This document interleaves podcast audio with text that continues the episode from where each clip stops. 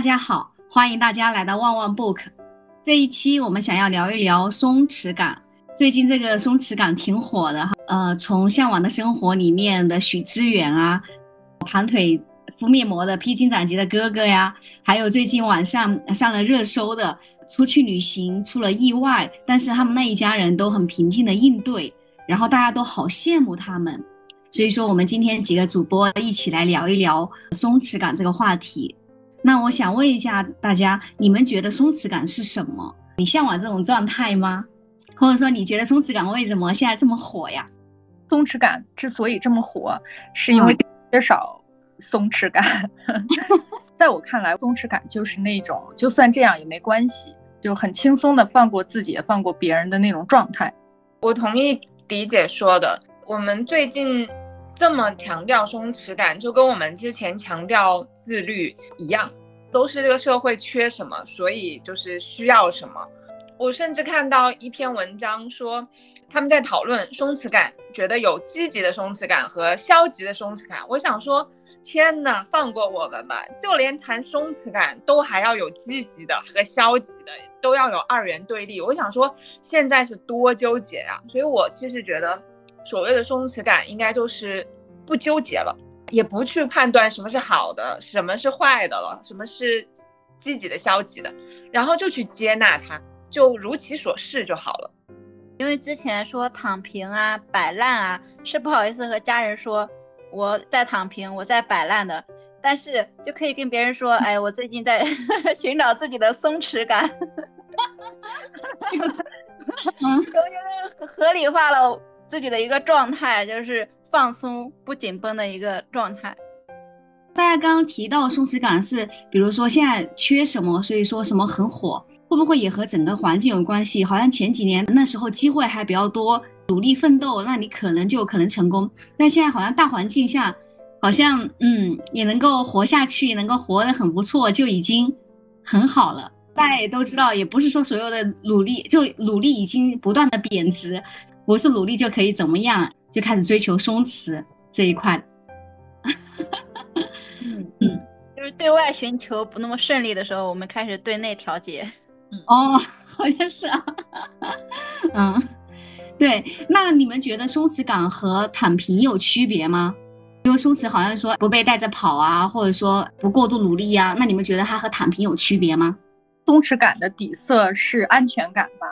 然后躺平的是无力跟绝望，就是有一种强烈的厌倦感，它俩的底色不一样，底色不一样。那 CT 你觉得呢？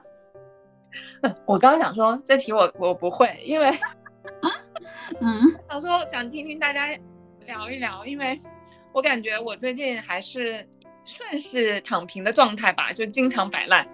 但是刚刚迪姐讲到松弛感的底色是安全感，就我特别赞同。我也想到我前段时间摆烂看了一部韩剧，叫《安娜》，也比较火。那是两个女主角嘛，就是那个女女主角，她就是相当于偷换过上了别人的人生。她以前是个非常紧绷的，是因为家境的原因，她偷换过上了那个富家小姐的生活。那个富家小姐就非常潇洒，非常松弛。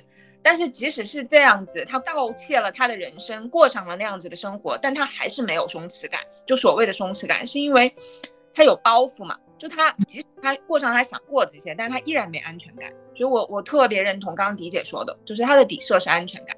是躺平的话，很多人虽然说是自己在躺平，其实还在偷偷努力。就像上学的时候都说自己没有复习，然后其实都在背后不知道熬了多少夜在那里。偷偷学习，所以很多人说的躺平，就是看起来是一种妥协，但但其实还是一种很积极的状态。然后松弛感的话，也是积极生活状态下不匮乏、不费力的一个积极生活的状态，但是可能比躺平更积极一点。对我也感觉它比躺平更积极一点，躺平好像有点我就是。就已经好像没有什么希望，然后呢，我就是一种很懒散、不在乎的那种感觉。然后松弛感给我的感觉有一种，就像我们不只是不是说很多明星，什么汤唯呀、王菲啊、周迅他们，哇，那种明星就一看他就那种很气定神闲，然后呢什么都不在乎，他好像那种状态好像有一种松弛感。但也不能说那种状态是躺平，躺平好像就是说，那我好像对未来没有什么希望，好像是两个确实还是不一样。新的松弛感都是营销出来的，哦，然后呃就感受啊感觉，而且我们拿普通人生活去用明星做对照组的话，其实对普通人挺残忍的，嗯，因为我们一无所有，而明星无所不有。对啊，明星嗯他们全部都是亿万富翁，而且还拥拥有容容貌和财 各种 人脉资源。对对对，就嗯应有尽有。而且还有一点就是，其实松弛感说白了，一个人有钱、有闲、有爱的话，他必然是松弛的。明星有国人的宠爱，呃，金钱自不必说了，他们唯一可能缺乏一点闲暇，但是比普通人来说，他足够多了。拿明星的闲暇，包括营销李健啊、许知远啊，真不是看到这些东西，就为他们的优越感再添一点台阶了。嗯对对，老天已经足够宠爱他们了。哦，对哈，哎呀，感觉就是资本主义的陷阱，营造了他们这样的榜样，让我们活成他们，然后不断的要我们的钱。对，对啊，我们还不限流量和金钱。对，哎，我突然就很不松。对，我们我们是被他们的松弛感收割的流量和金钱。哎呀，我去，你们在什么情况下比较松弛，在什么情况下不容易松弛了？我只要跟钱有关的都特别松弛，这个很奇怪啊，就可能是有一部分的天生。其实我的原生家庭也并不是有钱人，就是非常非常普通的小康之家。但我确实是有一个发现，我的银行卡上哪怕一分钱都没有，我的信用卡哪怕欠了很多钱，我都不紧张，我照样消费，划信用卡就好了。完全不会思考这个东西性价比呀，各种的，就是只考虑自己喜欢不喜欢。我原来没有感觉，后来慢慢的觉察到的这一点。但是我只要跟表现有关的都特别紧绷，我特别害怕自己表现不好，特别是如果我有一个权威在我身边的话，我特别担心他不满意我的表现。那迪姐每次跟作者交流，是不是就是有一个权威在身边啊？作者不算我的权威，我的让方老师算我的权威。但即便是如此，我记得我第一次见作者的时候，我跟作者说的每一个字我都是写下来的。虽然我不知道他会问我什么问题，要怎么回答他的问题，但是我就首先想了他大概会问的各种各种各种，全部列举下来，然后一字每一个字每一个字都写下来，带着本子去见他，提早到这个地方。在他来之前，我不停地看那个本子，这是我一开始工作的时候那个紧绷的状态。当然现在不会了，对呀、像迪姐也有那个时候。对，包括去讲一本书的时候，看似很流畅，但实际上在讲的时候，PPT 上的每一个字我都是提前写好的。但是我讲的时候可能不是按我写的讲的，但是如果我没有写，我在讲的时候就会不自信，我自己对自己不自信。我跟迪姐在这一个部分还是很非常一样的，就不是一个松弛的人，我连身体都紧绷。我记得我 我之前就是有参加一个什么舞动疗愈的课程嘛，那个课就特别有趣，他就是上八节不认识的人在一起，然后就老师就放音乐，你就随便在那里跳。跟着音乐，我以为我在那里已经很自由了，因为都不认识的人呀，相互不能交流，就随便的跳，我特别放松在那里。上完八周课以后，我就是突然间想留下来跟老师聊一下，我就问他，我就说，就上完八节课大概有什么感受？他就跟我说，他说你非常紧绷，啊，我当时还挺触动的，我就想说，我觉得我在这里足够的放松了。我说您怎么看出来？他说你的身体语言是不会欺骗你的。他说你的身体还是比较紧绷的，就是我们什么交流都没有，就最多的交流可能是每一次跳完舞动完，大家要也通过那个书写和画画表达你的感受嘛。他那么说，因为几年前我觉得他还是真的很厉害嘛，就是因为我也不知道作为第三方，就作为他者是怎么观察我的，然后我练瑜伽什么的都觉得我的身体还是挺紧绷的，就在两件事情上特别紧绷，一个就是关系上，我其其实我觉得我在关系处理上还是很。会紧绷的。第二个就是，我觉得我跟迪姐一样，就在表现上，我觉得这两个都指向同一个，就是我太在意外界的评价了。所以就在这些事情上，我我是非常紧绷的。我在什么时候不紧绷？就是我知道有人帮我兜底的时候，这就是迪姐说的那个安全感吧。我知道有人帮我撑着的时候，我就还比较松弛。我感觉我自己是，我自己是对容貌和外表上比较松弛，就是 见人或者说怎么怎么样，能不化妆就不化妆，就平常也不打扮。哎呦，我觉得这到底是懒还是松弛啊？我都搞不清楚了。还有就是消费上面，当然我也没有说一直很大额的消费，但就是我发现我自己无有时候买一些东西啊，或者说买课呀什么什么之类的。就比如说参加北辰吧，那个七千五还是什么之类的，我好像没什么感觉。然后当然我也觉得有点贵哈，但我就参加了。但身边人好多人就会觉得这个价格太高了。还有比如说穆老师那个课两千多，但我就发现身边的人会觉得这个哎犹豫再三那个，但我就觉得哎我这个课程好像还有点感兴趣，那我就报吧。对这方面好像比较松弛。那叨叨你呢？我上大学的时候遇到一些同学，他们是在城市里生活嘛，我发现他们比我要紧绷一点。他就是说，哎，在城市里，他属于经济条件比较差的那一类，然后可以看着别人上培训班，然后看着别人过各种生活，自己是都不能拥有的。然后这个时候我就发现，哎，我在农村，我在大家一起落后的地方，然后又没有互联网，是不知道自己有多落后，所以反而比他们要松弛。而且家里孩子很多嘛，每天就吵啊打呀，脸皮也要厚一点，生活又粗糙，然后又不知道自己落后，所以那那种松弛感是是有一定的影响的，会迟钝一点，放松一点。但是等自己进入社会、进入职场的时候，呃，确实会发现各方面都有缺点。但是在这个修正的过程中，自己还是比较就是 既紧绷又松弛。对，呃，我也发现叨叨你的这一点很明显，既紧绷又松弛。我有时候觉得，哎，好像我都觉得好像是一比较小的事情，但我会不会觉得你你还挺紧张的？但我有时候呃一些事情，我觉得还有或者身边的人有一些比较大的事情，然后我们去问你啊什么的，然后你又非常气定神闲，就觉得这这有啥呀，什么什么之类的。对，真的就是。哎，真的是既紧张又松弛。可能我们面对那些情况，你已经面对过了，是吧？哈，你可能已经经历过了。一个是经历过了，还有一个就是可能就是小时候什么都没有，到后来就觉得有些东西失去了也没关系，反正已经一无所有，然后再失去也没什么可以失去的。对，嗯，好呀。那我想问问，嗯，你们，你们觉得我们为什么总是不容易松弛呢？我们没有松弛的环境，大到一个国家，一个发展中国家是没有资格松弛的，因为你要发展，你还在发展中。一个发展中的国家，它只能产生发展中的人，所以我们就从人的角度就上升到看一个世界的角度。那松弛，我们都认为北欧是最松弛的，嗯，发达国家它有积淀嘛。而且我记得咱们小时候那个就是小学黑板上面就写什么。团结、紧张、严肃、活泼，本身就是互相矛盾的。而且紧张、呃，严肃，这是刻到我们骨子里的。我们从小就被教育要这样，那我们怎么松弛呢？怎么可能会有一个松弛的状态呢？而且我们在家里，硬就是说，像我在家里，我。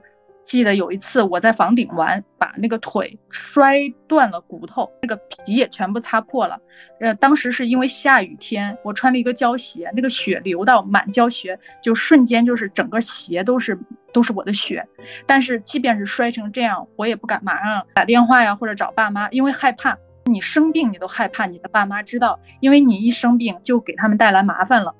他们就会发脾气、暴躁，那时候就不知道该怎么告诉爸妈，我的个腿摔折了，就非常非常痛，但是那种痛都没有害怕他们责备的那个痛严重。后来我我姐姐想了一个办法，就是说我们把电视打开，因为他们是绝对不允许我们看电视的。等他们回来看，发现我们在看电视，一定问我们为什么要看电视，为什么在看电视。我姐姐告诉我，那时候我就说你的腿不小心摔断了，所以要补偿你一下，就让你看一会儿电视。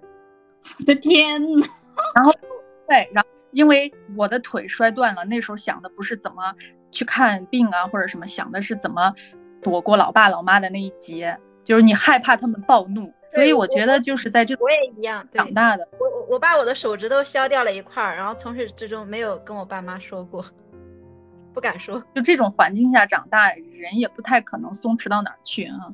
紧绷和不松弛的背后，真的都有一个一个的故事。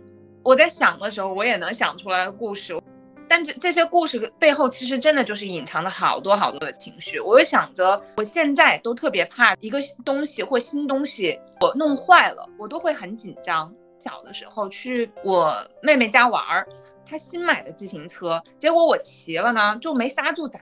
就冲出去了，然后我人倒是还好，但那个自行车就顺着那个坡就冲下去。当然，那个车其实也没怎么样，但那个车的车座是皮的嘛，它就擦破了，皮就掉了。当时我爸妈知道了之后，我爸妈特别生气，就回家我就被打了一顿。其实这并不是说这个车的问题，这真的背后就隐藏了很多很多他们的情绪。比如他们觉得，一是没有教育好我啊什么的，然后第二个是他就觉得那辆车是我的外公给我我的妹妹买的嘛，然后他们又会觉得就是好像他们从小就没有得到过偏爱，到了我这这里还是没有人会偏爱我，所以就有很多复杂的情绪放在这里，让他们。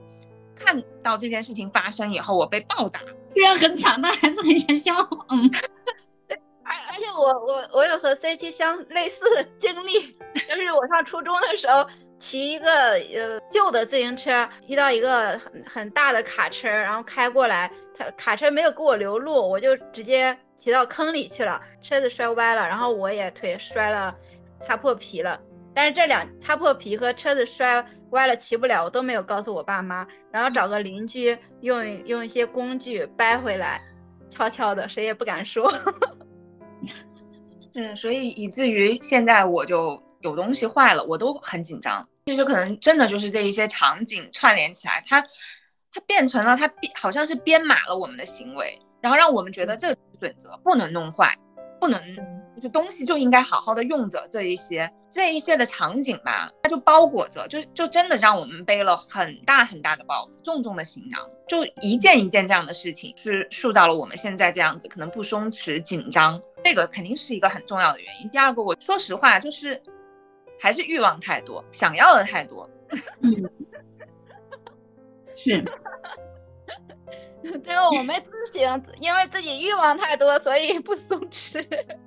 对呀，你想要太多的时候，姿势肯定一般是不会太好看的。比如说说那些家境特别好的那些，就是富二代，尤其是现在的更年轻的那些富二代，就是他们身上可能更容易有这些松弛，是因为他们可能没有什么特别。需要奋力的，然后努力的想要的那些东西，因为也也都有，也不用太费力就会有这些，所以他们自然而然就说能够放轻松吧。当然可能也不是，因为迪姐之前也说过，现在的小孩压力也很大的，也很难松弛。具体到我身上和我观察我的爸妈，我觉得就是一种很深刻的怕麻烦，就深入到骨子里的怕麻烦。就比如说，就生活要按照一个秩序去进行，稍微有一点麻烦，他就觉得好像要死了。天要塌了，处理那个麻烦要耗掉他很多的能量，但是他实际上是个能量不足的人，生命力奄奄一息的人。他希望你好好的，他好好的工作，好好的，所有的一切都好好的，他还能活着。但是稍微有一点出现一点问题，他就觉得崩溃了，情绪崩溃了。你这说的让我想到，有的人做时间管理，几点到几点做什么，几点到几点做什么，几点到几点做什么，然后中间要是一个东西打断了他，他就突然觉得一切都乱了，然后反而很崩溃。这么说的话，让我想到了我自己的家里，我妈妈她是一个相对紧绷的人，一点小事或者说一些事情发生了，她会觉得把它放大，唠叨也好，或者说呃觉得很担心很那那个也好。我爸爸他是一个相对松弛的人，他是神经比较大条，他就会说。哎，这多大点事儿啊！我爸爸这一点，我觉得我自己好像有点遗传到我爸爸这一点。这个家庭这样就比较好，对孩子来说比较好。因为有时候我放，但是我觉得晶晶你是既遗传了你爸，也遗传了你妈，你很强势。我很强势啊？是吗？这怎么我很强势了？就你要做主做决定，你有自己的选择、看法、观点，同时你你可能又会比较松弛，是吗？对。这个我还没有观察到我自己这一个，反正就是我会发现我在家里，如果我做错什么事什么事情，我妈妈一直说我，一直说我，天呐，把我逼的都已经，哇，我觉得我已经受不了了。然后我爸爸就看你爸你妈就是你妈会做很多决定，你爸会容忍很多事情。那那你呢？你自己其实是做很多决定，同时你也能容忍一些事。嗯哦，是吗？好的，你提供了一个新的视角，接下来观察观察 这个我还 没有那个过。哎，刚刚迪姐有说到家长的这些不松弛是因为怕麻烦，我也觉得是，而且我觉得他们不仅怕麻烦自己，他们还怕麻烦别人，他们觉得就给别人添麻烦是一个不好的品德。我也一直这么被教育。后来有一次，一个长辈跟我说，他说，其实有的时候你麻烦别人，就关系就流动了起来。如果你麻烦别人，他说这个关系就卡在这里了。这真的就给我提供了一个很好的视角。他也说，他说你松弛一点，你告诉别人需求，别人愿意帮就帮。他说这不叫麻烦别人，他说这是给了双方都有更多的选择。然后我觉得哇，这好棒的一个视角，因为从小就被教育别麻烦别人，也别让自己成为麻烦精。这就是我我总以我总认为上一代人不善于社交的一个原因，就是不敢麻烦别人，很多事情就是不敢交流，人脉呀、社交呀都是这么建立起来的呀，给我们培养了一个不怎么好的习惯。是的，我想起我我我之前去我姐家玩，然后我姐给我买了衣服啊什么什么之类的，因为我姐现在本来她也比较有钱了嘛，我跟我妈说了之后，我妈就特别的，你赶紧。赶紧把钱还给她，你打打给她。嗯，她说买了花了多少钱，你就打给她多少钱。我说没有必要吧。我说他现在对我那个，那我我以后过段时间我再给他买点礼物，反正就是我觉得也没有关系嘛。但是他就觉得不要欠别人什么。对你然后呢再去关心他或者他的小孩的。对对对，他就有一种感觉，就是你给我了之后，我马上给你，就把这个东西一笔买卖，把它对是平等的那种。对，嗯。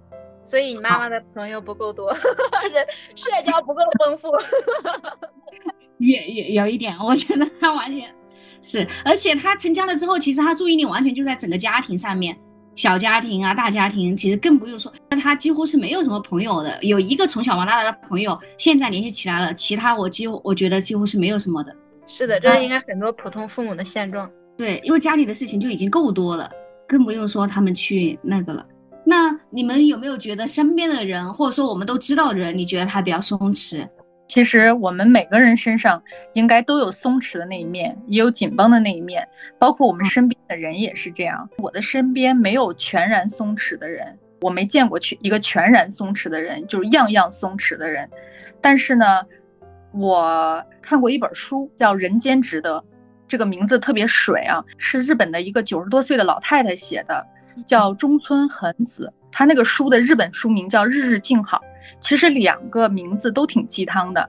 这个书呢一直是在畅销榜上，但我从来没想过要买来看，因为就是这个书名嘛，我觉得人间值得，人间不值得这些东西，呃，都是就不值得看的啊。但是后来有，就是我特别无聊，因为我有一个同事，他会写那个听书稿，给得到，他当时刚好写《人间值得》这个书。我我当时想，哎，得到怎么也选这种书啊？得到应该是一个特积极向上学习社学习型社群嘛。后来我就翻了翻，那个书特别薄，特别小，就开会两个多小时，我就全部看完了。你很难说这个书有什么特别值得称道的观点，或者多么吉利的值得去推荐它，或者怎么着。但是你就是发自内心的觉得这书真好，你幸亏没错过它，因为这个书它是。可以说，从第一个字到最后一个字都是特别松弛的，他是用一种特别松弛的态度写出来的。你看完之后，你就会觉得你的心灵好像泡了一个澡一样，就是完全身体的大松绑。反正我的生命一个重要的松绑节点，就是有一个节点就是这本书，啊，就是《人间值》这本书。所以这是我看的最松弛的一本书，而且会反复的看好几遍。所以人我没有，但是书我想到这一本。自从录了播客以后，我觉得我的书单长了很多，因为每一次迪姐都会说一本好书，而且迪姐说完，我就觉得啊，这本书我要读，所以 好多都没时间读，因为它比《回归故里》更好读，《回归故里》也特别好看。让我想一个就是有松弛感的例子，我就会想到《老友记》里面的菲比，我非常喜欢菲比，她就是那种。看起来奇奇怪怪，然后活在自己的世界里，但是又特别温暖，然后又特别敏感，你就会觉得在他那里做什么奇怪的事情都不奇怪，但是他就是可以这样子温暖自在的活着，然后即使他遇到那些紧张的冲突，他也会坚持自己的原则，但是他也还是会让很多人比较舒服。他做各种天马行空的事情，然后唱奇奇怪怪的歌，你就会觉得他还是很幸福的。我自己在生活中，我认真想了一下，我也觉得很难想出来，就是或者不是身边的人，就是那些商业偶像或者其他偶像，我我也很难想得出来有谁是。就真正的松弛，因为我有的时候我们看到的都是一时的，或者是对待某一件事情他的一些做法很就很淡然、很淡定。但其实我松弛感，也许是就是一种人生的状态，而且我觉得这个是一种稳定的状态，很难说他在一件事情上的松弛，他这个人就足够松弛了。这种稳定的状态其实。说实话，谁都不知道，谁都是看到的，都是也许是别人看到的那一面。真正的是不是松弛了，真的只有自己知道。我是不是松弛，我还是紧绷的，所以就很难评价。有那些淡然处事的，有潇洒的，但是不是真的活出来，我确实是觉得很难说。这个答案可能只有自己有。你你觉得你现在很松弛的状态？因为我觉得自己一定有答案的。你是紧绷的还是松弛的？别人别人可能能告诉你一些，但是你自己过了那个。就像迪姐说，她有松绑的节点，她过了那个点，自己绝对是知道的，所以不用看那些人是松弛的，真的就是别人塑造给我们看的，就是可能是有商业上面的一些原因，这个状态只有你自己知道，是就是了。菲比她的经历太悲惨了，从小就一无所有，极度匮乏，没有人爱她，就是生活在社会底层的最底层。可能有点神经质啊，然后又非常善良友好，有很强的付出精神，是一个非常友好有趣的朋友。但是光想到他，我就觉得非常悲惨，人生只能这么悲惨，太匮乏了。我们本来就很匮乏，可能是他自己消解的比较好吧。对，可能每个人都要消解自己的匮乏。对，那叨叨，你觉得你身边有松弛的人吗？没有。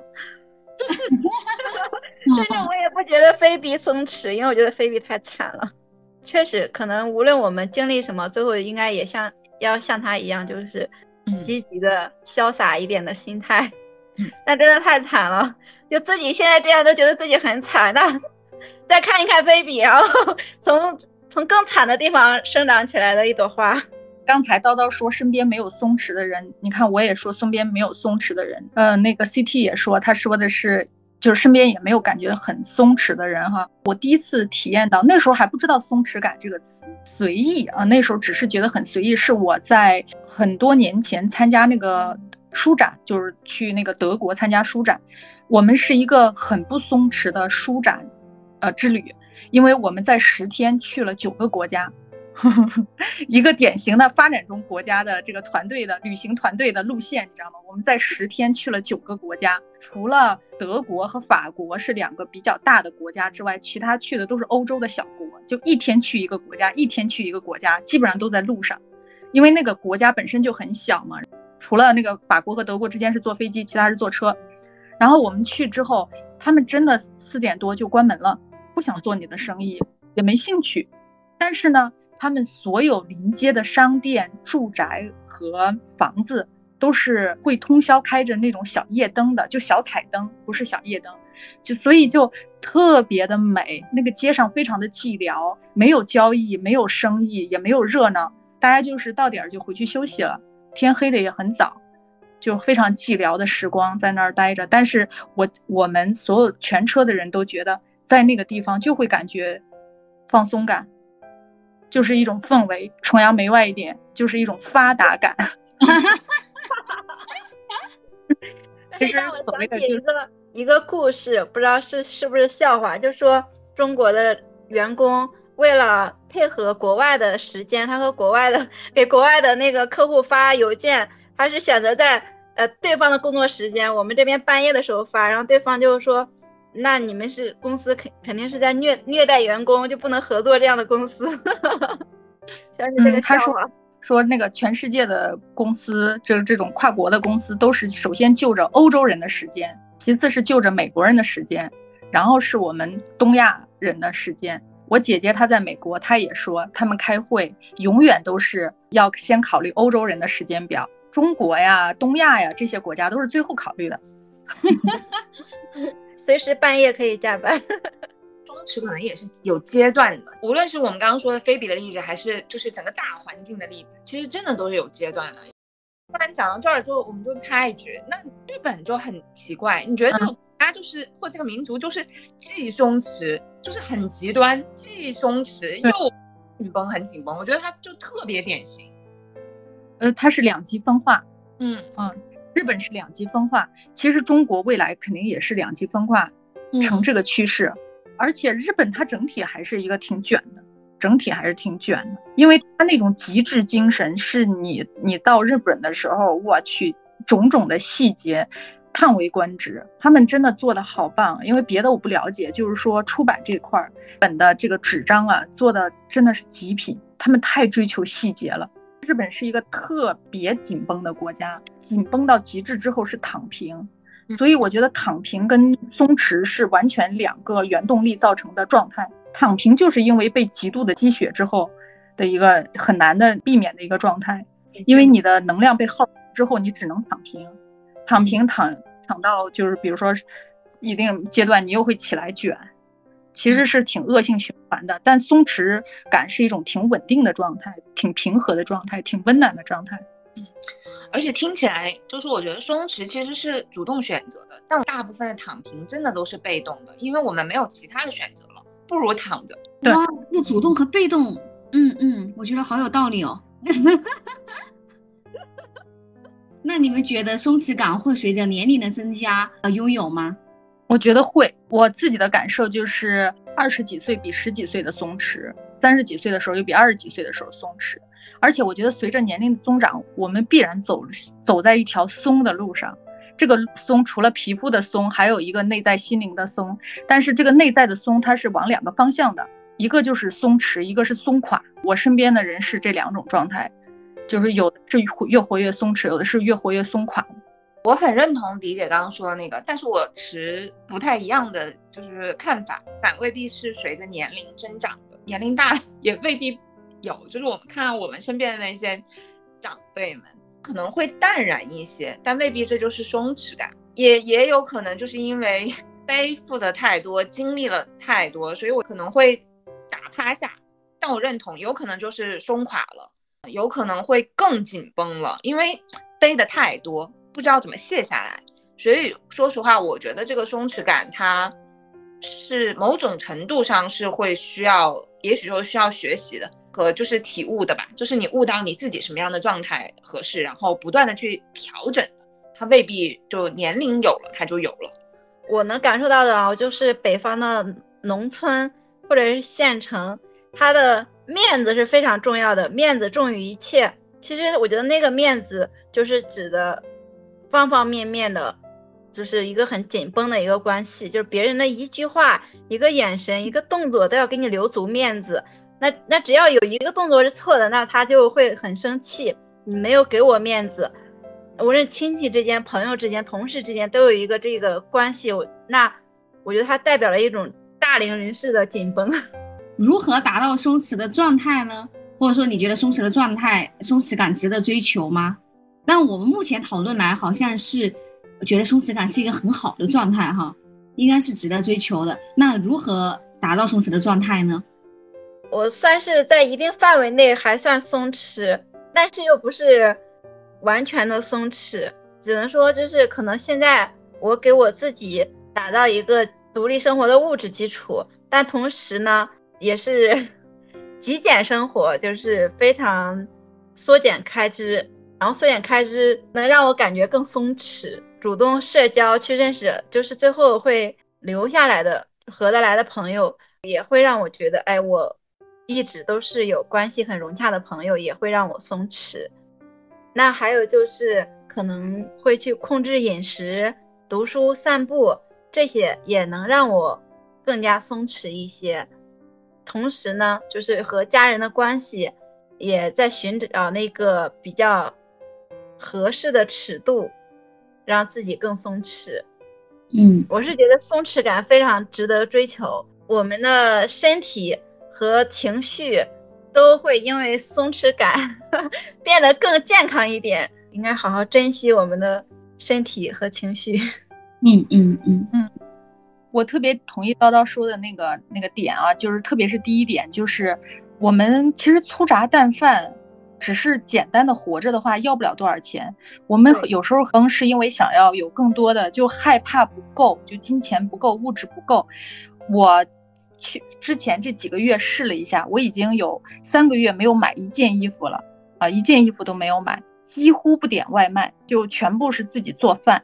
每个月的消费非常低。如果你不作为一个女性，你不买包、不买鞋、不买衣服、不聚会、不喝酒，每餐还自己做饭，哎呀，没几个钱。嗯，啊，几个月都不需要生活状态。对，确实，这还特别健康。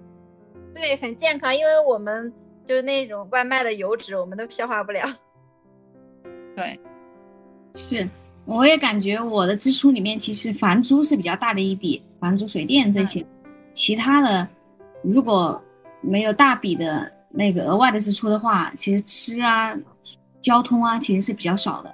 天天吃外卖的我倒吸了一口凉气。什么？这么浑浊是有原因的。天天吃外卖，他说。我同意，就是刚刚建议，我觉得也是，就是没有那么多额外的欲望，其实可能会让你更简单一点。我觉得也可以去试试，就是。大家都都去感受一下那样的生活状态，有两非常实用的，大家也可以去试试的小方法，让你能够松弛下来。去运动还是会让你获得那一点点的快乐的，就是你把所有的紧绷，让你的身体都发泄出去以后，就是内心还是会觉得哎舒服很多，你能感受到那个状态。然后就是冥想，就哪怕你不去学那些正规的冥想。你去呼吸，我有几次就是很上头的事情的时候，我真的就是想说，我深深的呼吸一下，我就会发现确实有有被松绑到，所以我就想到就是，哎，这时候阅历爹味儿十足的讲，就是我们中国哲学的智慧，就老子不是说专气致柔吗？我觉得还是有它的道理的。有它道理在的，然后我就觉得大家可以试试，就是嗯，你睡前就练练你的呼吸，你就去感受你的呼吸，嗯，因为我不知道大家有没有感受，我有几次注意到，我发现我经常生活中会屏气的，就吸住气，然后我发现这件事情。无论是运动的时候，还是生活当中，没有办法常常的吸，常常的呼，这就真的就是说明，其实是非常紧绷的一个状态了。所以就练练练你们的呼吸，就是呼吸。就更顺畅了，气更顺畅了，就整个人也就会好一点。我觉得，我觉得这是很实用的一个。第二，就我列个清单，把你那些紧绷的状态都列出来。你列着列着，你会发现，哎，有可能你寻找到了那个源头是什么，那你可以去解决。要么就聊一聊。我刚刚说到，就是我父母让我很紧绷的那个状态，其实我试着跟他们聊过的。聊完那个之后，我发现对我有一点点帮助。那假设我们没有办法马上解决，就把那张纸真的重重的扔到垃圾堆里。然后你还是会感受到有发泄的，这都是我试过的两个比较好的小建议，我觉得大家可以去去试一试。想到要运动就会全身紧绷，我也是。不过 CT 说的第二点我有感觉，就是冥想和呼吸呢，我原来还专门去学过，老师就会说你的呼吸太浅了，这句话让我非常的紧绷，我就一直想学习怎么一口气先呼到腹部，如果再练的话，你可以呼到脚。脚后跟儿，他说啊，真正的那个气能吸到那儿。我到目前也只是能只能到胸腔，但是呢，有一点就是临睡前把手放在肚子上，就这么简单的一件事儿，是治好了我的失眠。啊，对，就临睡前把手放在肚子上，然后你的肚子就因为会随着呼吸，你不知道为什么很容易进入睡眠状态。也有可能是你把手护着你的丹田，也有可能让他有安全感。但我觉得确实规律的真的有可能。一个把手放在那儿，你的注意力是在呼吸上；第二，你会有安全感，因为那个丹田的地方被暖到了。很多人的肚子是冰凉的，不摸不知道，所以很很实用的方法试起来。是我有时候我觉得有有四个字对我来说还挺重要。哎呀，也不是，我觉得还挺有用的，就都会过去。嗯，对，有时候遇到一些很烦躁，或者说觉得很慌乱、很那个的时候，我就说，嗯，给时间一点时间，都会过去，就好像莫名有点作用。会，我原来刻了一个戒指，在里面就刻了四个字，叫“这也会过去”。哦，然后我每次心慌的时候，我的手会就是就这样的一个姿势嘛，我会摸到那个戒指，我就知道这也会过去。啊，天哪！他刻在戒指里面，那很小很小哈。对对，刻在戒指里面的，《是借》那本书里面看到的。在在 那个书里，哪本书？这那个书就叫《新世界》，它里面讲的是一个好像是一个什么智者给一个希腊国王的。他们中间的一个故事，那个他说他给国王送一个最重要的礼物，然后那礼物是四个字，叫这也会过去。然后我当时就被触动了，就马上去刻了一个戒指，淘宝上刻六十块钱吧。嗯，我和叨叨笑的点应该是我们两个在算，这是五个字儿，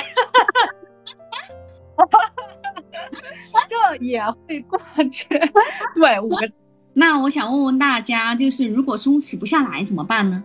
就我好像也用了各种办法，然后我就感觉，哎，遇到事情了就是紧张，就是松弛不下来，那就不松弛呗。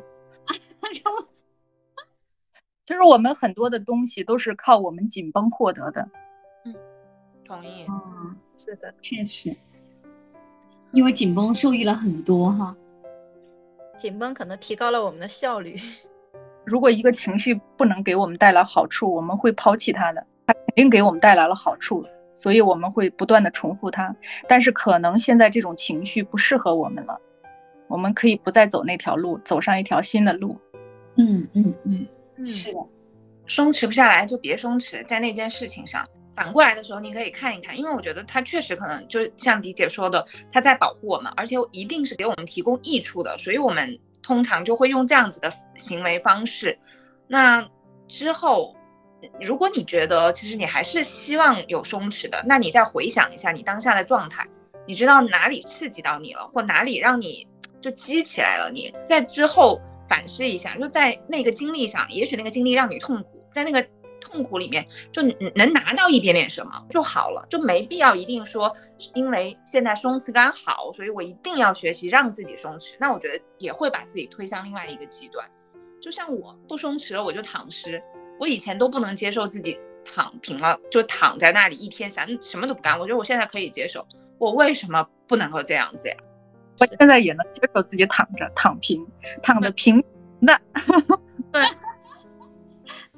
我突然感觉，当然那个松弛感好像不是我们所说的松弛感，就好像那个是四十五度角，就是卷又没有卷起来，然后躺又没躺下去，然后躺平就是完全躺平平的，那个是四十五度。